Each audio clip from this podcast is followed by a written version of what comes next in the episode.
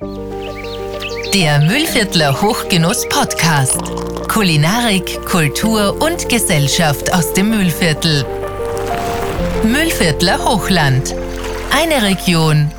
Ein Versprechen. Herzlich willkommen beim Mühlviertler Hochgenuss Podcast und ich habe heute zwei besondere Gäste. Ich habe ja heute da den Edi Romansdorfer, der ist ja Landwirt und Gastwirt und sein, an seinem fleißigsten Helfer, den Dorian. Und ihr seid ja beide vom Landgasthof und Biobauernhof Seilberg in Reichenau. Herzlich willkommen. Hallo. Hallo. Servus, Dorian. Edi, wir fangen unseren Podcast so an, dass ich da ein Schlagwort sage und du hast eine ganz eine kurze Antwort drauf. Einfach nur, dass wir mal schauen, was du damit verbindest. Was Okay. verbindest du mit dem Mühlviertel? Bewegung in der frischen Luft, äh, Genü äh, Genüsslichkeiten und natürlich den Sauerberg. Und den Seilberg. Und was verstehst du mit Genuss? Genuss ist einfach äh, für mich Lebensfreude, Zufriedenheit und Wertschätzung. Und mit dem Begriff Versprechen? Versprechen ist für mich, äh, hat für mich auch was äh, mit Vertrauen zu tun und dass ich auch sage, ja, wenn ich den Gästen was versprich, dass ich, dass ich für einer was Gutes koche, dann müssen sie auch mir vertrauen, dass ich einer was Gutes gebe. Ja, herzlichen Dank. Nach der Runde würde ich einfach kurz, kurz bitten, oder euch zwei, der Dorian natürlich auch, erzählt mal was, was macht den Seilberg so aus? Was ist der Seilberg? Also wir haben jetzt gerade gehört, Biogasthof, also Biobauernhof und Landgasthof. Aber erzählt mal ein bisschen was, was tut sie alles am Seilberg? Halt, wie gefreut, dass Gäste kommen halt so. Genau. Und was haben wir für ihre Tiere? Hände, Sch Schafe und Kühe. Ja, und der Papa erzählt uns jetzt ein bisschen was, was man als Gast erleben darf am, am Seilberg. Bei uns als Gast kann man erleben einmal eine tolle Küche. Also ich nenne das so, weil bei uns ist wirklich, wir haben tolle selbstproduzierte Lebensmittel, die was mit Raffinesse ein wenig verfeinert sind.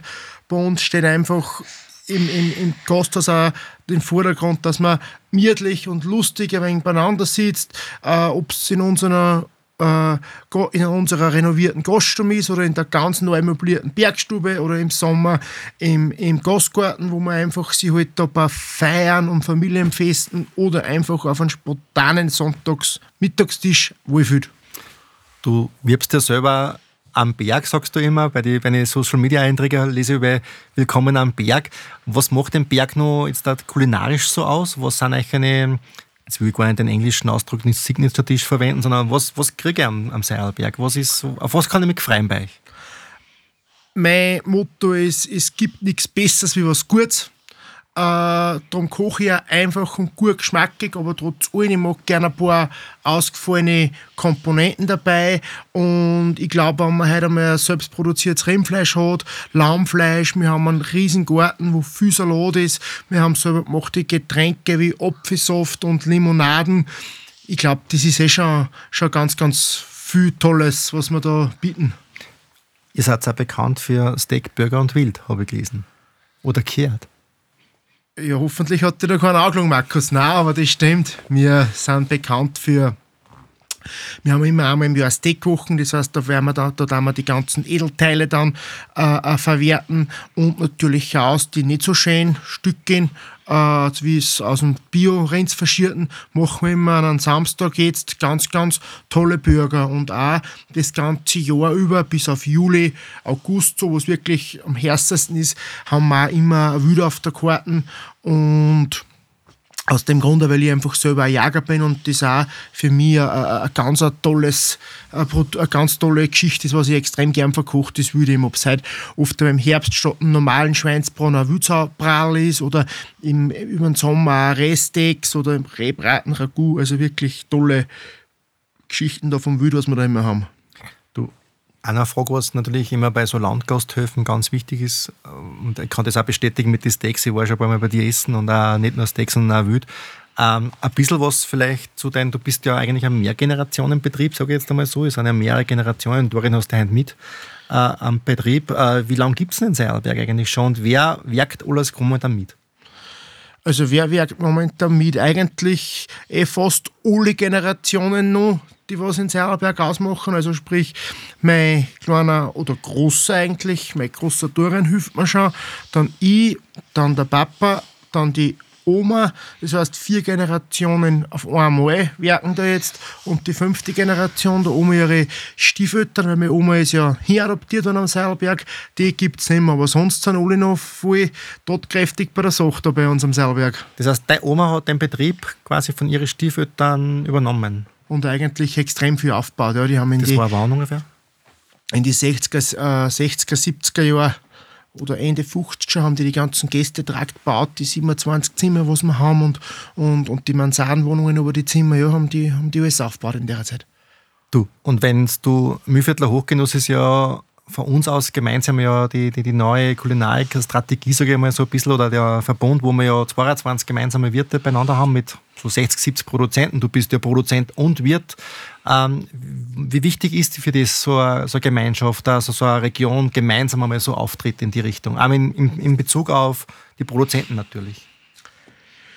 Ich finde einmal, es ist einmal sehr, sehr wichtig, dass man sich einmal gerade unter Wirtekollegen, dass man einfach einmal sie gegenseitig die Wahrheit sagt und dass man sie, und nur so, wenn man jeder sagt, hey, sagt, da habe ich einen Erfolg und da habe ich einen Erfolg, dass auch jeder wachsen kann. Ich glaube, dass man sich gegenseitig ein Geschäftsneid ist, was, was man heutzutage nicht mehr haben braucht, weil jeder Wirt hat seine Gäste und es nimmt sich auch keiner weg. Also die nimmt man sich ja gegenseitig nicht weg, weil jeder Gast äh, geht eh dahin, das Gasthaus, wo er sich äh, wohlfühlt. Und ich glaube einfach, wenn man gemeinsam auftritt, dass man einfach äh, äh, stärker ist auch und dass man halt auch jeder, dass halt auch jeder ein wenig einen, einen, einen Nutzen hat auch davon, wenn man gemeinsam aufdrückt. Was war denn jetzt nur, dass wir davon ein wenig angerissen beim, beim Nein, in die Richtung. Also die, und wie geht es geht's da mit der Zusammenarbeit mit den Produzenten? Also du hast ja sehr, sehr viel selber, das wissen wir ja, aber Genau. du hast ja auch sehr viele regionale Produzenten. Genau, also das heißt, wir haben einmal Rindfleisch und, und Lammfleisch und Eier selber. Dann das andere, was wir halt nicht haben, kauft man halt so gut es geht äh, regional zu. Und das Super ist halt bei meinen Lieferanten, dass ich ja wirklich Lieferanten habe, die was auch das zuliefern, dass es auch für mich wieder äh, äh, zum Weiterverkaufen ist, weil das spielt für mich auch eine Rolle. Gell, man muss halt trotz allem am Ende vom Tag auch Geld verdienen und heutzutage ist einfach die Spanne oft auch, auch geringe und da muss ich schon zu meinen Lieferanten auch sagen, danke und danke für die gute Zusammenarbeit, Zusammenarbeit einfach. Hast du, Edi, auch Produzenten dabei, mit denen du, ich sage jetzt einmal so, so Partnerschaften hast, wo du sagst, hey, ich brauche halt einen ganz einen speziellen Kartoffel, ich brauche halt ein spezielles Gemüse und der macht halt das dann oder hast du, ist das umgekehrt bei dir, dass die kommen und sagen, das hätte ich und du nimmst das? Ich schweife jetzt die Frage ein wenig aus. Ich sage immer, auf der einen Seite muss man als Gastwirt die Leute was kochen, was sie daheim nicht so kochen. Also wo vielleicht der Aufwand ein wenig mehr ist. Sie halt ja daheim ein Steak grüht, macht das sich keinen selber gemachten Burger. Ich bin aber so der Meinung beim Essen, es gibt nichts Besseres wie was Gutes.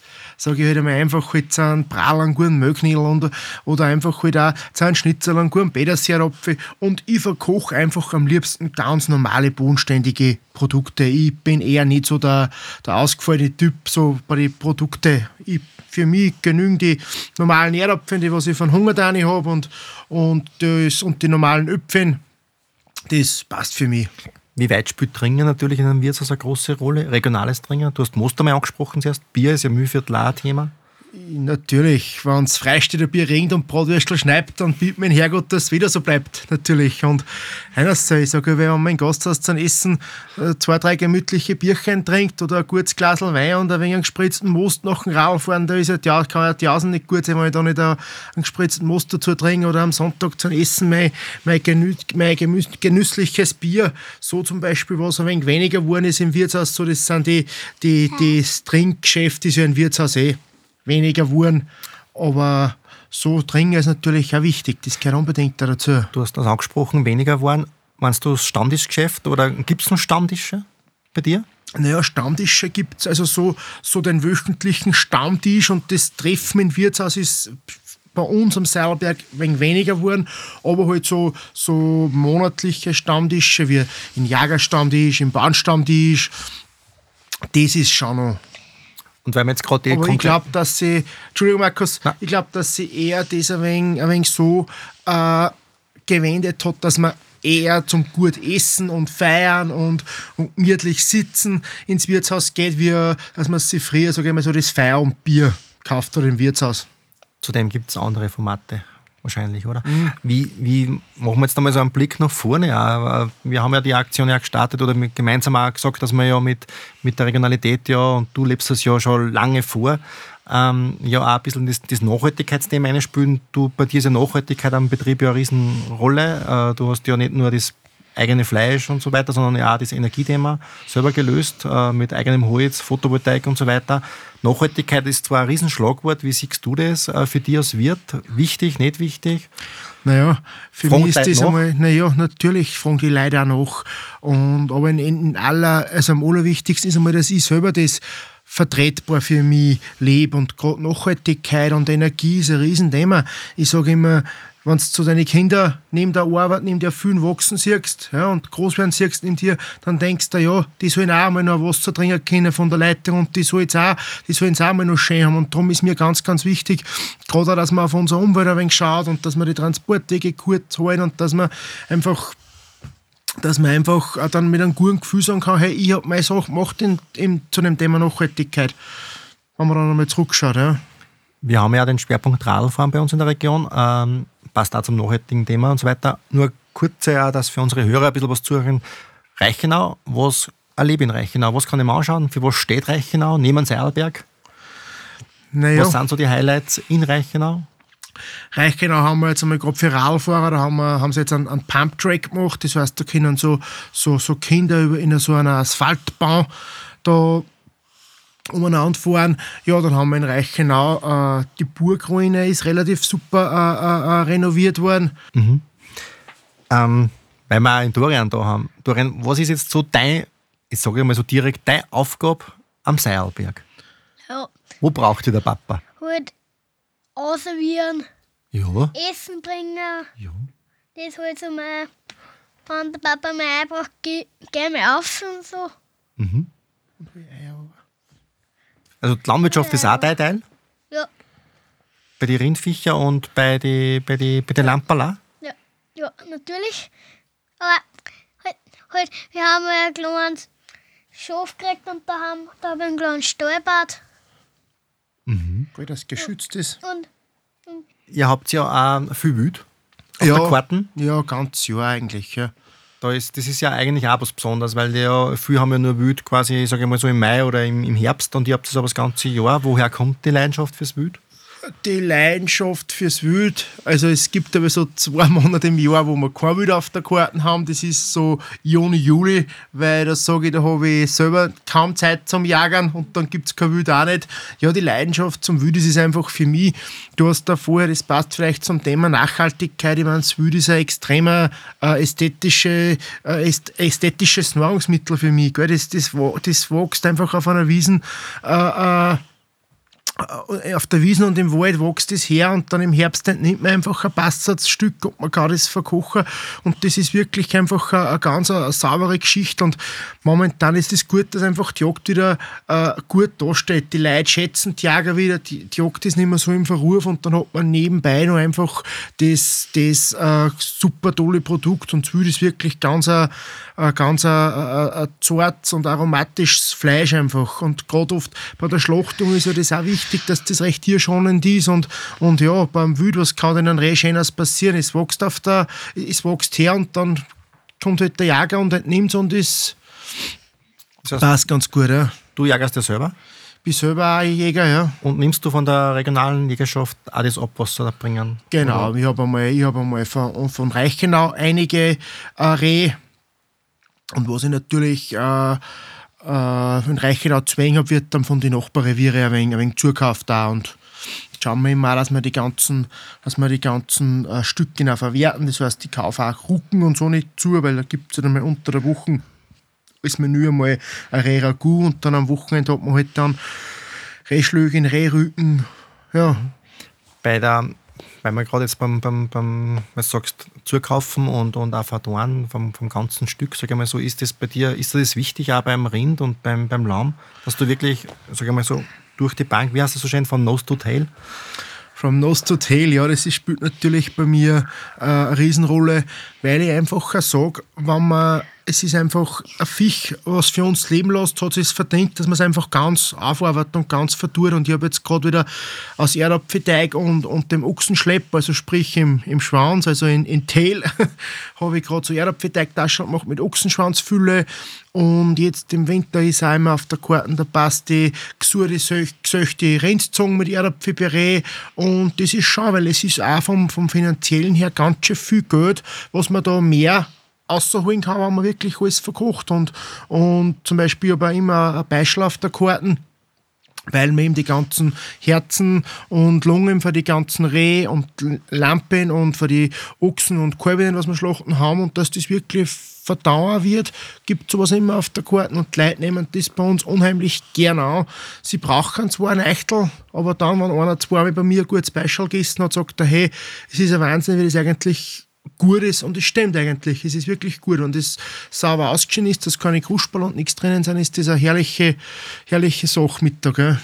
Ja, ist zwar, ich habe am Schluss noch eine Frage. Ähm, was wünscht euch von der Zukunft für euch an Seilberg und auch für diese ganze, sage ich mal so, für diese Hochgenussgeschichte, dass man da, was habt euch, was wünscht euch da? Ich sage mal wünschen. Ich wünsche mir, dass das von den Leuten äh, gut angenommen wird, dass die gern äh, äh, zu uns kommen, dass das auch eine tolle Information ist für die Leute, weil ich finde, äh, wenn man was arbeitet, und da passt jetzt gleich die zweite Frage dazu, äh, was auch mir wichtig ist für die Zukunft, ist einfach, dass die Leute gern zu mir kommen und dass man auch von den Leuten her, äh, dass die gern kommen und dass man dann auch, dass die dankbar sind und sagen, hey, toll, dass wir zu euch kommen dürfen und auch toll, dass der Mühlviertler, äh, äh, das Mühlviertler Hochland das aufgezogen hat. Das ist für uns eine tolle Geschichte, eine tolle Information. Wir haben da einen tollen Betrieb gefunden, wie den Sauerberg, wo man dann am Sonntag hingehen kann, dass man nicht kochen muss und, und, und dass man einfach wertgeschätzt wird. Und ich glaube, Dankbarkeit und Wertschätzung hat auch jeder gern für seine Arbeit. Und das ist was, was mir, was mir wichtig ist auch. Gell? Ich bin selber auch zum Beispiel unseren kleinen Dorian dankbar, wenn er mal schnell ein paar Griffe hilft. Und, und dann hat man natürlich auch gerne Dankbarkeit zurück. Ja, ich bedanke mich nochmal bei euch zwei, beim Dorian und beim Edi Romansdorfer fürs Kummer. Sag nochmal herzlichen Dank. Und es wisst ja, eine Region auch versprechen, der Mühlviertler Hochgenuss lebt ja genau von dieser Partnerschaft. Und wenn Sie mehr über dieses Hermholz, über den Mühlviertler Hochgenuss, dann geht es eine auf hochgenuss.at oder auf mühlviertlerhochland.at. Dort erfahrt ihr mehr über den Seilberg, mehr über den Hochgenuss und sehr viel über das Radfahren, Wandern in der Region. Und ich sage danke und ich freue mich schon auf meine nächsten Gäste.